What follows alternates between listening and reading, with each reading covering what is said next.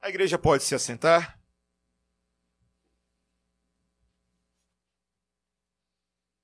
Irmãos, nessa noite nós estudaremos a palavra de Deus no livro de Lucas, capítulo 7, versículos 1 a 17. Peço à igreja para que alegremente abra a Bíblia nesse texto, esse texto que me fascina bastante, essas duas narrativas que nós vamos estudar hoje à noite. Na semana passada nós encerramos uh, o sermão da planície, onde o ponto central do sermão que nós vimos uh, é que o senhorio de Cristo em nossas vidas implica em obediência. Uh, o que nós entendemos a partir desse sermão é que aquele que ouve as palavras de Jesus e as pratica é semelhante a um homem que edificou a sua casa sobre a rocha. E quando as águas torrenciais vieram, ele permaneceu inabalável e permanecerá inabalável se as palavras de Jesus forem o fundamento das nossas vidas. E hoje nós veremos homens e mulheres experimentando esse senhorio e autoridade de Cristo. Eles vão ver isso em tempo real ali nas terras de Cafarnaum e Naim. Acompanhe a leitura comigo dos versículos 1 a 17. Tendo Jesus concluído todas as suas palavras dirigidas ao povo, entrou em Cafarnaum. E o servo de um centurião, a quem este muito estimava, estava doente, quase à morte. Tendo ouvido falar a respeito de Jesus, enviou-lhes alguns anciãos dos judeus, pedindo-lhe que viesse curar o seu servo. Estes, chegando-se a Jesus, com instância lhe suplicaram, dizendo: Ele é digno de que lhe faças isto, porque é amigo do nosso povo e ele mesmo nos edificou a sinagoga. Então Jesus foi com eles. E já perto da casa, o centurião enviou-lhe amigos para lhe dizer: Senhor, não te incomodes, porque não sou digno de que entres em minha casa. Por isso eu mesmo não me julguei digno de ter de ir ter contigo. Porém manda com uma palavra e o teu e o meu rapaz será curado. Porque também eu sou homem sujeito à autoridade e tenho soldados às minhas ordens, e digo a este vai, e ele vai, e a outro vem, e ele vem, e ao meu servo faze isto, e ele o faz.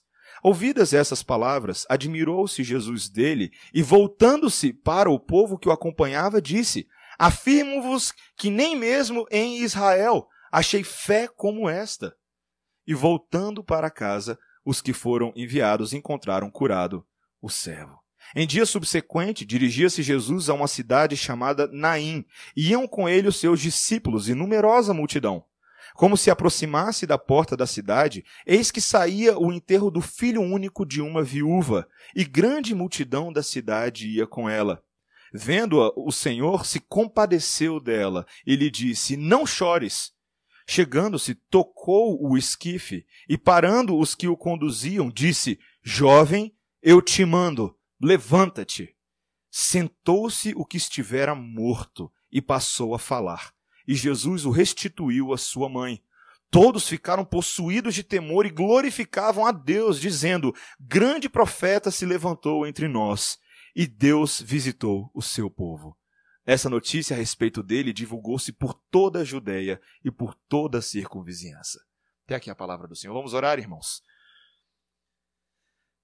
Santíssimo Deus, que maravilha podermos ler estas narrativas que contam sobre feitos grandiosos, coisas grandes demais para, grandes demais para nós.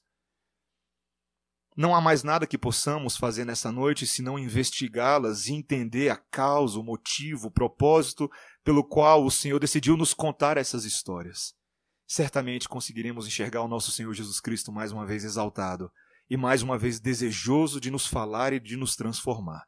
Faça isso em nós, Senhor, em nome de Jesus. Amém. Amém.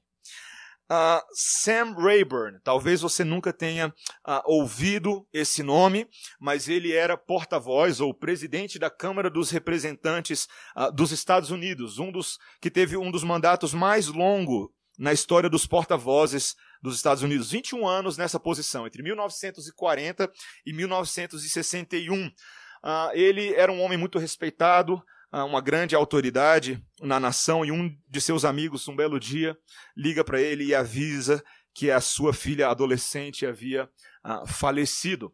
Sam Rayburn, no dia seguinte, logo cedo pela manhã, vai à casa do seu amigo, bate a porta e pergunta para ele: Eu vim aqui para ver se tem alguma coisa que eu possa fazer, existe alguma coisa que eu possa fazer para te ajudar. O pai daquela família, ah, um tanto desolado com su o surpreso falecimento de sua filha, responde que não havia nada para ser feito. Eles estavam abatidos, ele e sua esposa, ah, sofrendo naquele momento. E Rayburn vira para ele e pergunta: Você já tomou café hoje de manhã? E ele fala: Não, nós não tivemos tempo ainda para tomar café. Então, aquele homem vai para a cozinha e começa a preparar o café da manhã dessa família para que eles possam tomar. E o pai daquela menina falecida, um tanto incomodado com aquela com aquela situação, ele vai à cozinha e pergunta: Senhor Rayburn, eu pensei que você deveria estar tomando uh, café da manhã na Casa Branca com o presidente nessa manhã. E ele responde: Bem, eu deveria estar lá de fato, mas eu liguei para o presidente e disse-lhe que eu tinha um amigo que estava em apuros e precisava de mim. Essa história é muito fascinante, meus irmãos. Ah, se você quiser ler um pouco mais sobre a vida de Sam Rayburn, ele era um homem muito piedoso, um homem que deu um grande testemunho no governo dos Estados Unidos. E mostra bastante pra gente essa história, o preço da compaixão. Esse homem que era cheio de autoridade e muita responsabilidade no governo dos Estados Unidos, abandona o seu posto para ajudar um amigo querido em sua aflição. E tem até coragem de virar para o presidente e falar: olha, eu tenho problemas de ordem maior para resolver nessa hora. Sabe, meus irmãos, na verdade eu penso que é justamente a grande autoridade e reputação desse homem que lhe dá a possibilidade de tomar uma decisão sem colocar em risco a sua credibilidade e importância junto aos outros deputados do país. Aqueles homens sabiam quem era Sam, Sam Rayburn qual era a sua importância e que tipo de caráter ele possuía. E sabe, meus irmãos, isso é muito parecido uh, com o nosso Senhor Jesus Cristo. Essa relação entre autoridade e compaixão tem tudo a ver com o nosso Messias. O Senhor Jesus Cristo justamente utiliza a sua grande autoridade na demonstração de compaixão pelo perdido. A sua missão nesse mundo, na narrativa que nós temos nos evangelhos, nós vemos isso claramente, que ele realizou diversos milagres que exibiam a sua compaixão para com todos aqueles necessitados no seu caminho.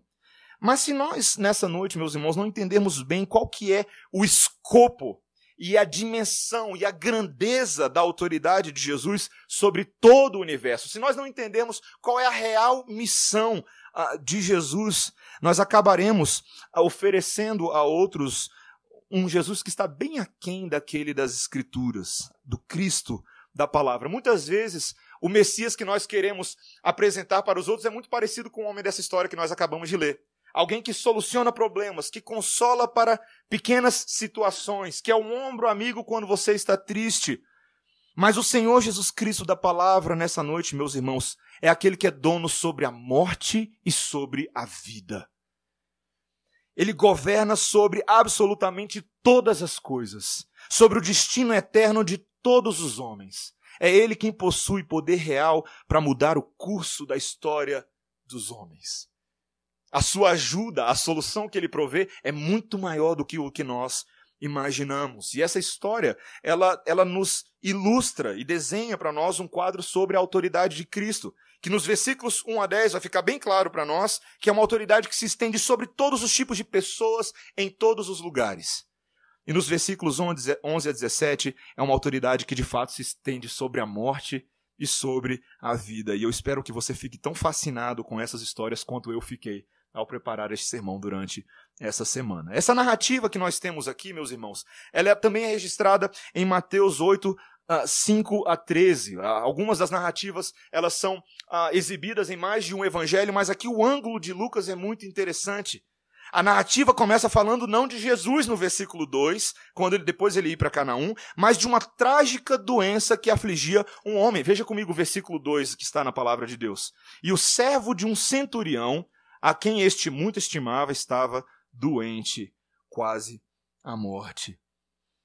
Um servo de um centurião romano, meus irmãos, se encontrava à beira da morte. Entretanto, esse homem que estava doente, o texto nos diz que ele era muito estimado, ele era muito querido pelo seu chefe, por esse oficial romano, que é retratado nesse texto como um grande humanitário. E você precisa entender que isso aqui é uma situação meio estranha. Porque talvez você não saiba, mas a palavra servo aqui não é apenas um servo qualquer, mas é a palavra para escravo.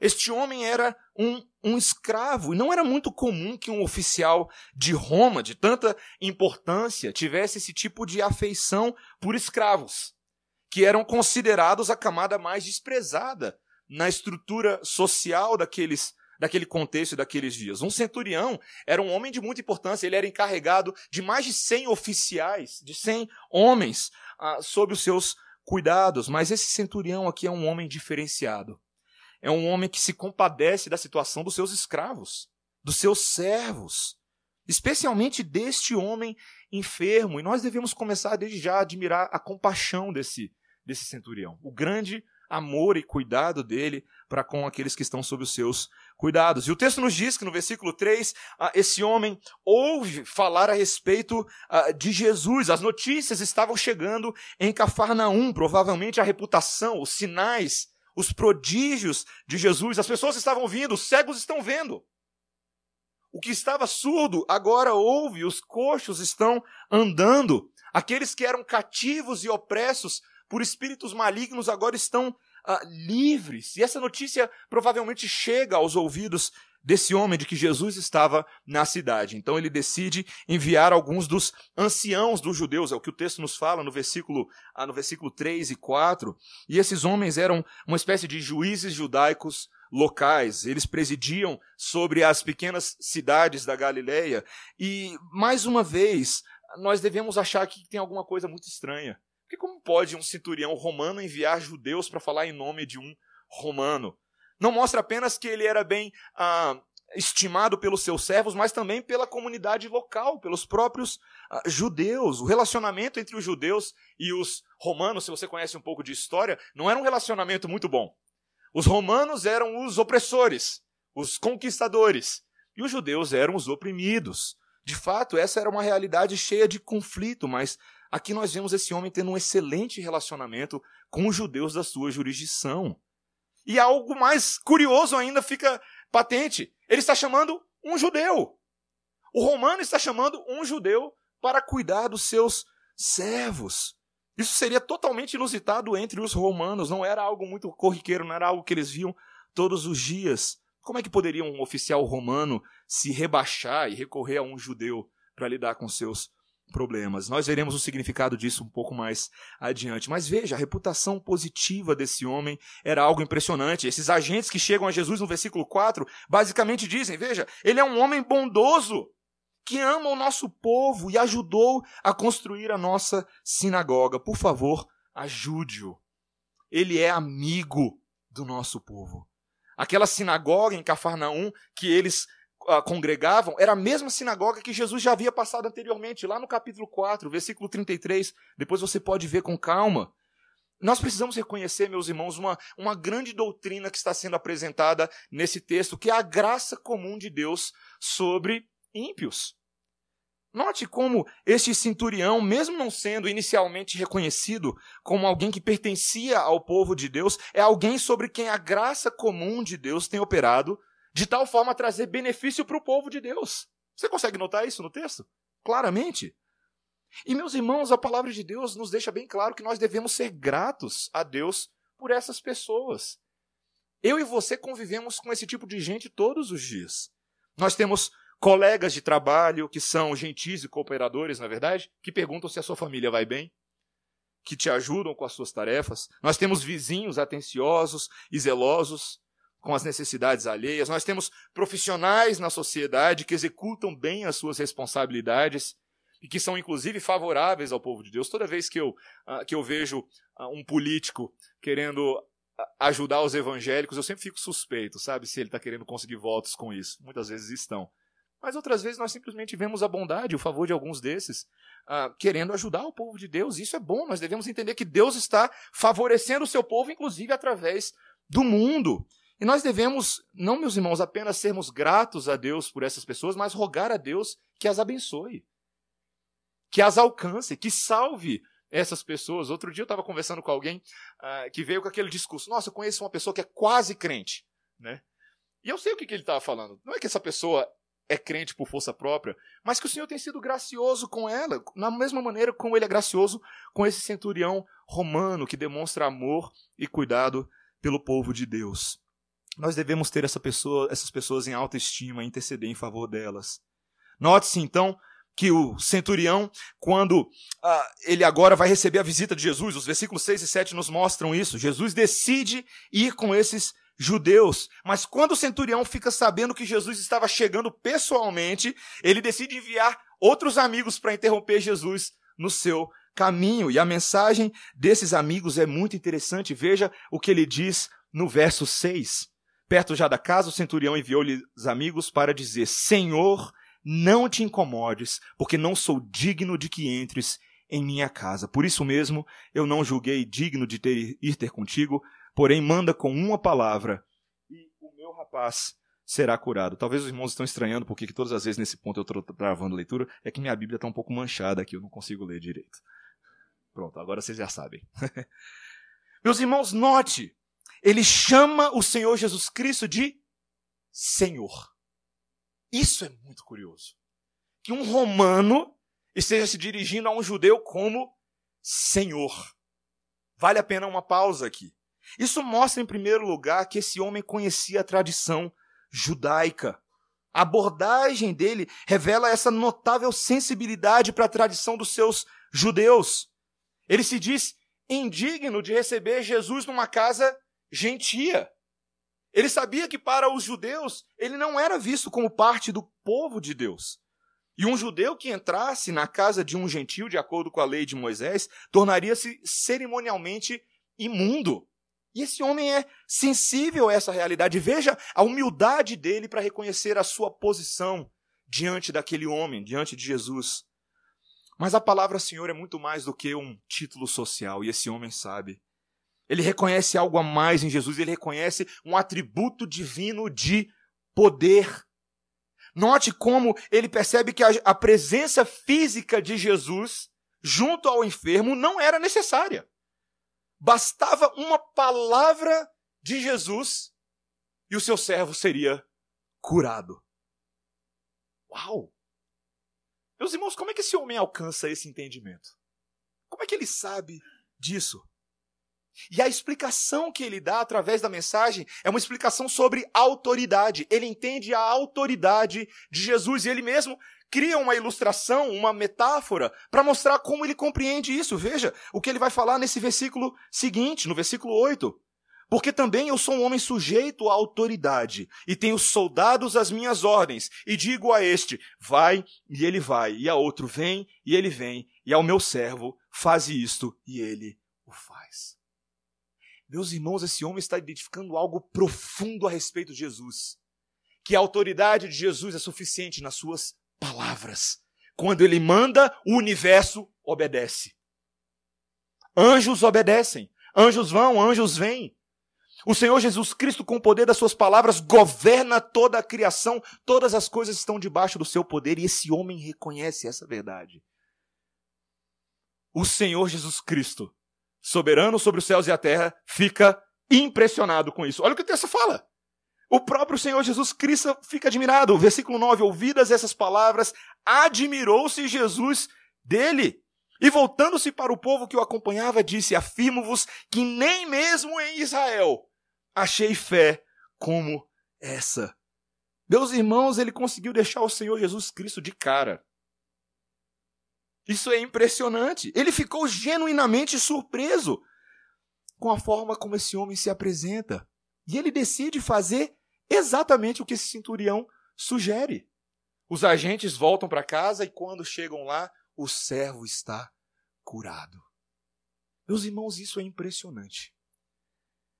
Em primeiro lugar, duas rápidas aplicações. Nós precisamos notar como o Senhor Jesus Cristo alcança os gentios aqui. Por um lado, de fato, é impressionante ver que a mensagem do Senhor Jesus Cristo não está presa aos judeus, que os gentios também estavam sendo contemplados no grande plano de salvação divino. Eles também entrariam no reino dos céus. Romanos, homens que não eram judeus de origem. Meus irmãos, esse texto está ensinando para nós nessa noite que nós não temos o direito de impedir a aproximação de quem quer que seja do Senhor Jesus. O Evangelho não é uma propriedade exclusiva dos que nasceram numa igreja presbiteriana, ou batista, ou numa Assembleia de Deus. Conquistadores romanos podem ser conquistados pelo Senhor Jesus. E este homem está reconhecendo algo tremendo. Ele faz parte desse conjunto, dessa legião de gentios que ao longo das Escrituras tem reconhecido a autoridade de Deus através do seu povo. Você se lembra certamente da rainha de Sabá, que fica impressionada com a sabedoria de Salomão e sai do seu trono para ir se sentar aos pés daquele homem, ouvir a sua sabedoria. Você se lembra do rei Nabucodonosor ficando impressionado com o grande livramento de Sadraque, Mesaque e Abidnego daquela fornalha. Você se lembra de tantos gentios ao longo das Escrituras que se renderam ao poder e à autoridade do Deus de Israel. Vemos isso o tempo inteiro. Vemos isso quando o Faraó convoca José de uma prisão para revelar os sonhos. Vemos isso, vemos isso quando outros faraós subjugados pelo poder de Deus e dez pragas, precisam se render e ceder caminho. Meus irmãos, é maravilhoso para o povo de Deus quando nós vemos gentios de todos os lugares, todas as raças, línguas, povos, nações se achegando aos pés de Jesus. Mas não se engane. O Senhor Jesus Cristo não está apenas admirado da fé desse romano, mas ele está especialmente transtornado sobre a falta de fé dos hebreus. Veja que ele fala: nem mesmo em Israel eu encontrei uma fé semelhante a essa. E sabe, meus irmãos, muitas vezes os que já conhecem o Senhor Jesus Cristo há anos são os menos sensibilizados e impressionados pelo seu poder. Não é verdade? Já se acostumaram ah, com a vida do corpo de Cristo, talvez já se, ah, se tornaram tanto quanto religiosos nas suas práticas e abandonaram aquela pureza da adoração que se encanta, que se humilha diante da autoridade de Jesus. E eu te pergunto isso hoje. Quando a gente fala sobre Jesus aqui hoje à noite, você fica impressionado com isso? Isso é algo que mexe com você? Eu estava aqui conversando com o presbítero Charles, poucos segundos antes de começarmos o nosso culto, e falei para ele: Meu irmão, nós estamos hoje à noite aqui fazendo algo tremendo. Nós estamos falando daquele que é a maior autoridade de todas e ele se faz presente no nosso meio por meio do seu espírito. Isso é muito sério. Será que nós, às vezes, já nos acostumamos tanto com isso que às vezes precisamos ser constrangidos por aqueles que estão fora do pacto e dão mais valor ao pacto do que nós mesmos? Às vezes, na é verdade, nós temos amigos que têm mais admiração pelas palavras e pelo exemplo de Jesus, ainda que de forma distorcida, do que nós mesmos. Já perceberam que isso acontece? E eles ficam observando a nossa atitude, dos que pertencem ao Senhor, e da maneira como nós mesmos desprezamos e até manchamos o testemunho do nosso conhecimento. Ele olha para você falando palavrão, seu amigo de trabalho, e fala assim: Ué, mas não é a sua igreja e o seu Deus que não fala que é errado falar palavrão? Ele olha para a nossa vida moralmente tantas vezes devassa, sem preocupação com a lei de Deus e fala: tem alguma coisa estranha com esse cabra aí. Olha para namoros escandalosos, muitas vezes mais presentes entre cristãos do que ímpios. Casamentos mais destruídos e filhos mais desordeiros entre cristãos do que entre aqueles que não conhecem o Senhor. Queridos, tantas vezes o Senhor precisa utilizar pedras nesse mundo para nos falar, para nos lembrar de quem nós somos, a quem nós pertencemos e a alegria que possuímos. Nós precisamos aprender com esse centurião, meus irmãos. O centurião romano está nos pregando nessa noite. Falando em alta voz, ele reconhecia que a sua autoridade romana, ainda que proeminente entre os homens, não era nada comparada do Deus eterno. E ele se sujeita a Jesus. Ele parece entender o que ninguém em Israel entendia, que Jesus era o tão esperado Messias que Ele é o Senhor, que Ele possui autoridade sobre todas as coisas, sobre todas as pessoas, que Ele conhece todas as enfermidades pelo nome e Ele nem precisa ir lá para repreender aquela enfermidade. Ele conhece todos os corações, Ele conhece todas as almas, Ele as criou e por isso Ele as conhece. Será que nós temos feito o mesmo, meus irmãos? Nós também precisamos reconhecer isso sobre Jesus. Não podemos nos acostumar na nossa adoração a meros ritos religiosos. Precisamos trazer ao nosso coração essas verdades e você precisa ouvir nessa noite mais uma vez essas verdades. A autoridade de Cristo é reconhecida em todos os quatro cantos deste planeta. E cabe a nós também, como povo de Deus, reconhecer essa autoridade dele. Mas, meus irmãos, a autoridade de Cristo é muito maior do que o que a gente imagina. Ela não se estende apenas sobre pessoas, sobre enfermidades, sobre lugares, mas também sobre a própria morte e sobre a própria vida. Olha o que os versículos seguintes, o final dessa narrativa de hoje para a gente, quando o Senhor Jesus Cristo segue agora para Naim, versículo 11. Em dia subsequente, dirigia-se Jesus a uma cidade chamada Naim, e iam com ele os seus discípulos e numerosa multidão. Como se aproximasse da porta da cidade, eis que saía o enterro do filho único de uma viúva, e grande multidão da cidade ia com ela. Meus irmãos, outra tragédia outra situação trágica. E dessa vez parece que o Senhor Jesus Cristo chegou tarde. Parece que dessa vez. Tarde, né? Tá, entre aspas. Espero que vocês, entendam isso. Essa multidão está numa carreata, saindo da cidade, seguindo para o funeral desse jovem, o filho único de uma viúva, cuja vida lhe fora tomada, lhe fora roubada ainda tão cedo. A cena é muito triste, meus irmãos. Lágrimas provavelmente rolando pelo rosto abaixo dessa multidão. E essa mulher talvez absolutamente amargurada. Meus irmãos, eu, eu leio histórias como essa na Bíblia e eu penso que existem dores que eu não quero nunca passar na vida. Eu talvez eu não, eu não entendo qual deva ser a dor de uma mulher cujo marido já faleceu e o seu único filho também venha falecer. Abandonada, sem ter um centurião romano para se compadecer dela. Mas ela não precisa, meus irmãos, porque ela tem o próprio Jesus para se compadecer dela. O texto nos diz que Jesus se compadeceu dela. Ele olhou, ele nem conhecia essa mulher antes, ele se depara com ela pela primeira vez, ele olha e ele se compadece dela e ele lhe diz: Não chores. Meus irmãos, todas as vezes na Bíblia que o Senhor Jesus Cristo fala não chores, se prepara. É a preparação, é o prenúncio, é o trailer de um grande milagre que vai acontecer. E essas palavras são maravilhosas. O Senhor Jesus Cristo vai fazer alguma coisa. Então, o Senhor Jesus Cristo decide parar aquela multidão. Ele interrompe aquele cerimonial, aquele funeral. Ele toca no esquife onde aquele rapaz se encontrava. Era uma, era uma tábua que servia como uma espécie de caixão aberto usada para levar os cadáveres para fora da cidade para o seu sepultamento. Ele toca naquele esquife e com a sua voz ele comanda: levanta-te. E meus irmãos, algo nunca antes visto na história deste país acontece. Imediatamente aquele rapaz se assentou e se pôs a falar. Meus irmãos, eu fico pensando o que, que esse rapaz começou a falar. Tem coisas na Bíblia que não criam uma curiosidade em nós. Esse homem se senta e passa a falar blá blá blá blá blá blá. Pensa no susto dessa multidão, meu irmão. Pensa no susto dessa multidão. Completamente surpreendidos por algo que a ciência daquele tempo, o bom senso daquele tempo não poderiam atestar. Aquele rapaz estava morto. E o fato dele estar falando, meus queridos, é a prova de que o Senhor Jesus Cristo não estava realizando um truque de manipulação de cadáveres. Que ele estava fazendo uma espécie de ventríloco com aquele menino. Não, ele estava falando. E o texto nos diz que o Senhor o restituiu à sua mãe.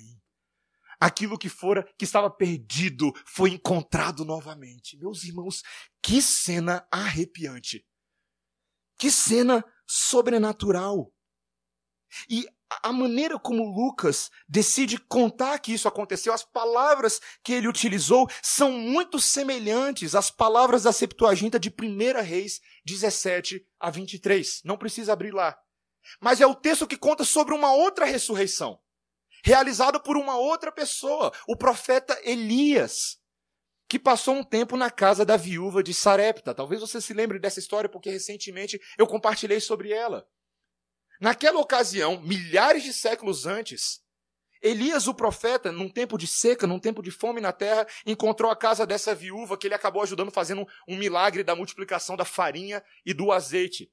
Mas logo após aquele milagre, o filho dessa mulher veio a adoecer subitamente, de repente. E aquela mulher ficou completamente amargurada porque o filho dela morreu, de repente. Ela se volta para Elias e vira para Elias: O que que eu fiz contra você? Para que você me causasse isso. E Elias mesmo fica muito preocupado. Ele leva aquele menino para o quarto de cima e ora diante do Senhor, fala: Senhor, o Senhor também decidiu tomar a vida deste rapaz, o único filho dessa viúva. E Elias ora: Rogo-te, Senhor, que restitua a vida desse rapaz. O texto nos diz que ele se deita três vezes esticado sobre aquele jovem e a vida volta para ele. E 1 Reis 17, 23 e 24 nos diz que Elias restituiu o jovem à sua mãe. Você consegue perceber o que está acontecendo aqui, meus irmãos? Por que, que Lucas decide contar isso com as mesmas palavras que o Antigo Testamento usa para descrever aquela ressurreição? Porque Jesus Cristo, meus irmãos, é um profeta superior a Elias. O povo reconhece isso, veja. Versículo 16: Todos ficaram possuídos de temor e glorificavam a Deus, dizendo: Grande profeta se levantou entre nós e Deus visitou o seu povo. Essa notícia se espalhou, meus irmãos, por toda a Judéia e por toda a circunvizinhança. Queridos, entendam uma coisa: não é todo dia que uma pessoa ressuscita dos mortos. Mas a entrada de Jesus neste mundo, a visita de Deus ao seu povo, é uma visita diferenciada. Jesus não é mais um milagreiro, Jesus não é mais qualquer pessoa, Jesus é alguém que traz vida sobre a morte. Essa é a autoridade de Jesus, meus irmãos. Ele possui autoridade sobre a própria morte, não apenas comandando que a morte faça aquilo que ele ordena, mas ele mesmo tendo ressuscitado dentre os mortos. Você se lembra disso? Como isso aconteceu? Não estamos falando, meus irmãos, quando falamos da ressurreição de Jesus, não estamos falando de um evento que ficou restrito a um grupo de pequenininho de pessoas cuja credibilidade é questionável, cuja mensagem é ambígua, a gente sabe ou não, a gente fica meio em dúvida. Não! Ele foi morto na frente de várias pessoas e foi visto por várias pessoas também. 1 Coríntios 15 nos lembra que ele foi visto por uma multidão de quase 500 pessoas. Ficou entre os seus discípulos por aproximadamente 40 dias antes de subir aos céus. Meus irmãos, estamos falando de eventos históricos e cientificamente testificados nas Escrituras. Queridos, crer que Jesus ressurgiu dos mortos, que ele tem poder sobre a morte, é essencial para a fé cristã. Toda a fé cristã está fundamentada nessa única verdade. Sem ela, nós não temos absolutamente nada. Talvez você se lembre quando Paulo fala em Romanos 10, 9: Se com a tua boca confessares Jesus como Senhor e com teu coração creres que Deus o ressuscitou dentre os mortos, será salvo. Esse é o caminho da salvação, você precisa crer nisso. E é por isso que o liberalismo teológico do século 19 e 20 é tão pernicioso.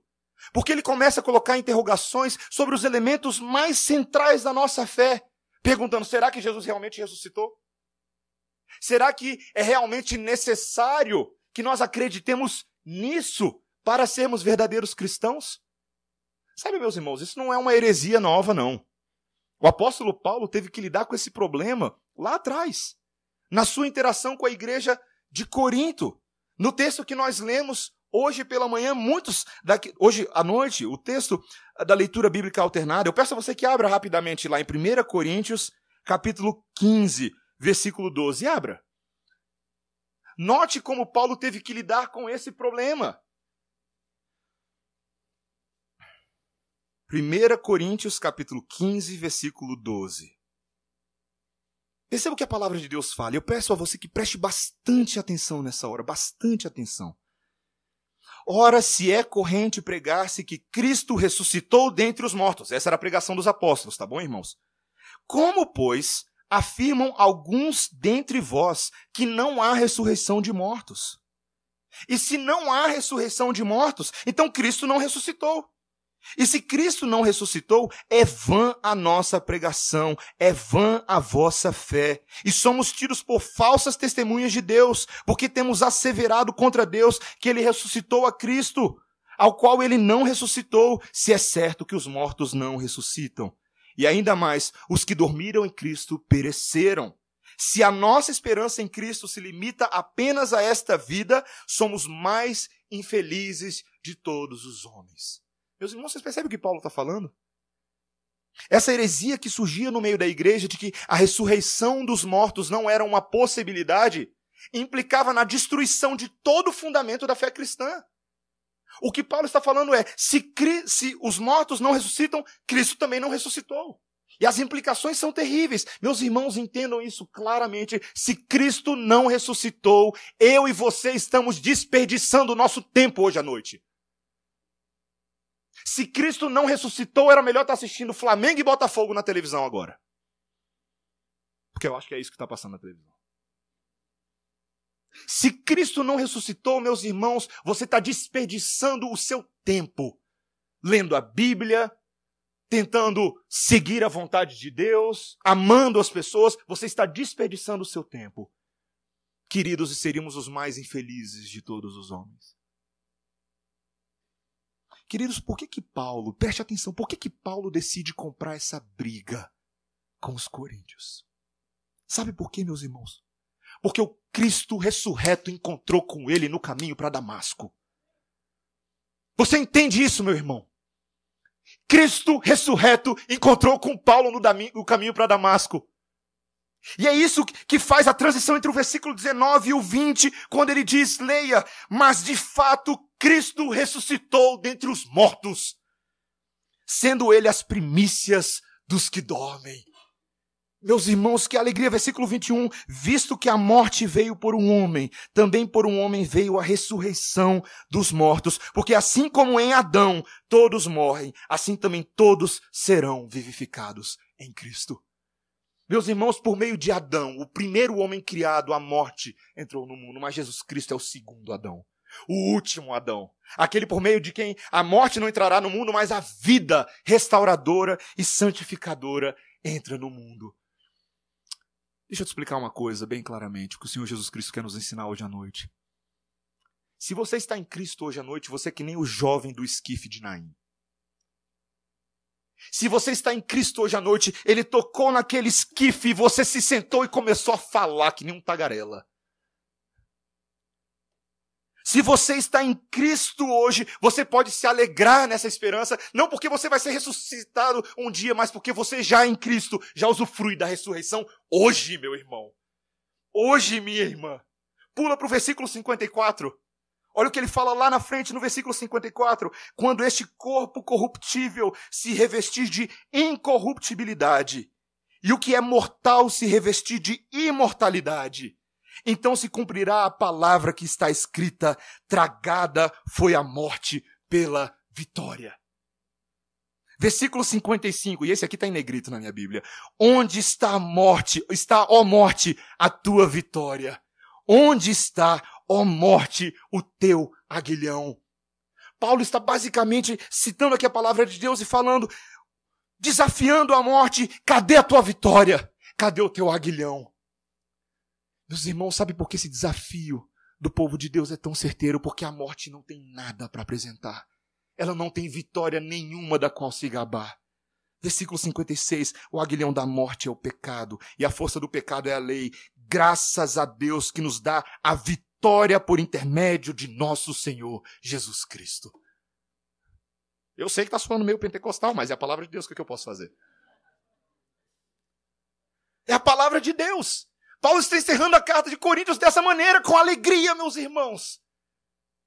Essa vitória pertence ao povo de Deus. Ele encerra o último versículo falando: Portanto, meus amados, sede firmes, inabaláveis e sempre abundantes na obra do Senhor, sabendo que no Senhor o vosso trabalho não é vão. Aqueles que creem nessa verdade, aqueles que trabalham nessa verdade, que operam nessa verdade, não serão envergonhados no último dia. Não serão envergonhados. Meus irmãos, o pastor Ted Kyle, que eu gosto muito de citar aqui, eu leio bastante os livros dele, um pastor norte-americano, ele conta uma história muito interessante.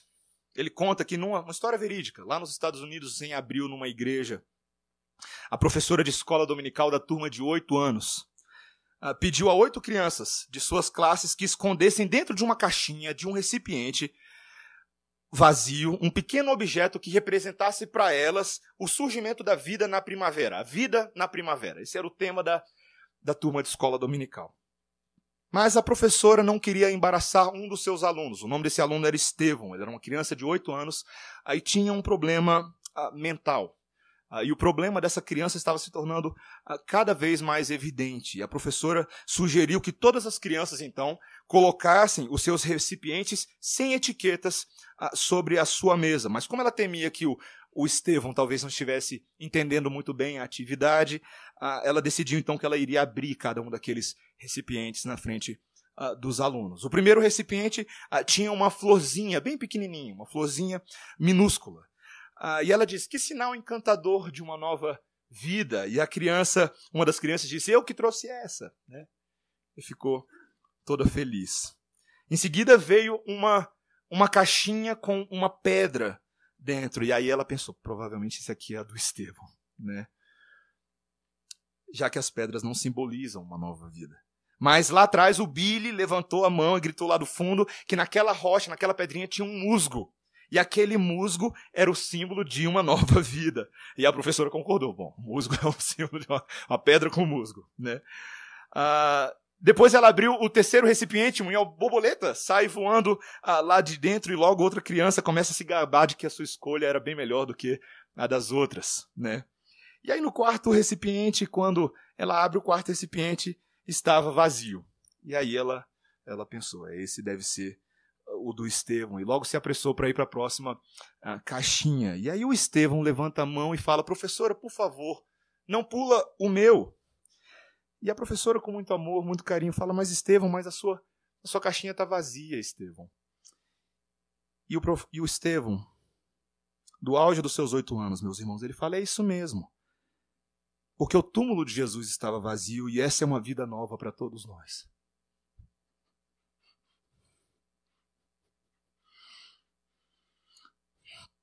Naquele verão, meus irmãos, mais tarde, a situação do menino piorou e ele veio a falecer. E no caixão, no funeral dele, os seus oito, os seus amiguinhos, seus sete amiguinhos, colocaram oito recipientes vazios. Meus irmãos, o túmulo de Jesus está vazio. Se você for lá agora, está vazio. Porque ele ressuscitou e ele reina. Ele é a vida. E todo aquele que crê nele não será decepcionado. Um dos meus cânticos favoritos de todos os tempos fala: Deus enviou o seu filho amado para me salvar e perdoar. Na cruz morreu por meus pecados e vivo, mas ressurgiu e vivo com o Pai está. Porque ele vive, eu posso crer no amanhã. Porque ele vive, temor não há. Mas eu bem sei, bem sei que a minha vida está nas mãos do meu Jesus que vivo está. Amém?